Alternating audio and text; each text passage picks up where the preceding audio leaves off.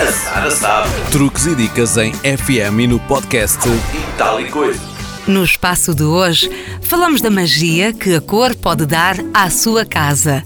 Nesta criativa tarefa, todas as cores são bem-vindas, desde que tragam equilíbrio ao ambiente.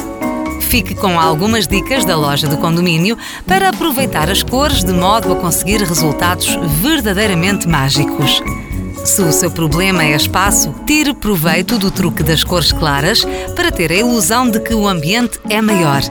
E não é necessário que se limite ao branco, já que as tonalidades claras de todas as cores são válidas.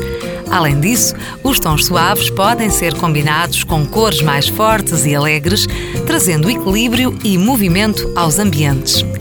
Para um ambiente retangular muito comprido, que se pretenda encurtar, o truque pode passar por pintar as paredes menores com uma cor escura, o que resulta na sensação de que o caminho de ponta a ponta é percorrido em menos tempo.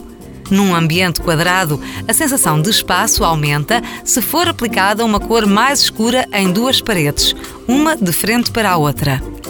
Para os locais em que o teto é muito alto, pintá-lo com uma cor mais escura contribui para criar uma sensação de aconchego e de aproximação em relação a quem circula no espaço. Para disfarçar utensílios pendurados, como relógios ou quadros, deve pintar-se a parede do mesmo tom desse objeto.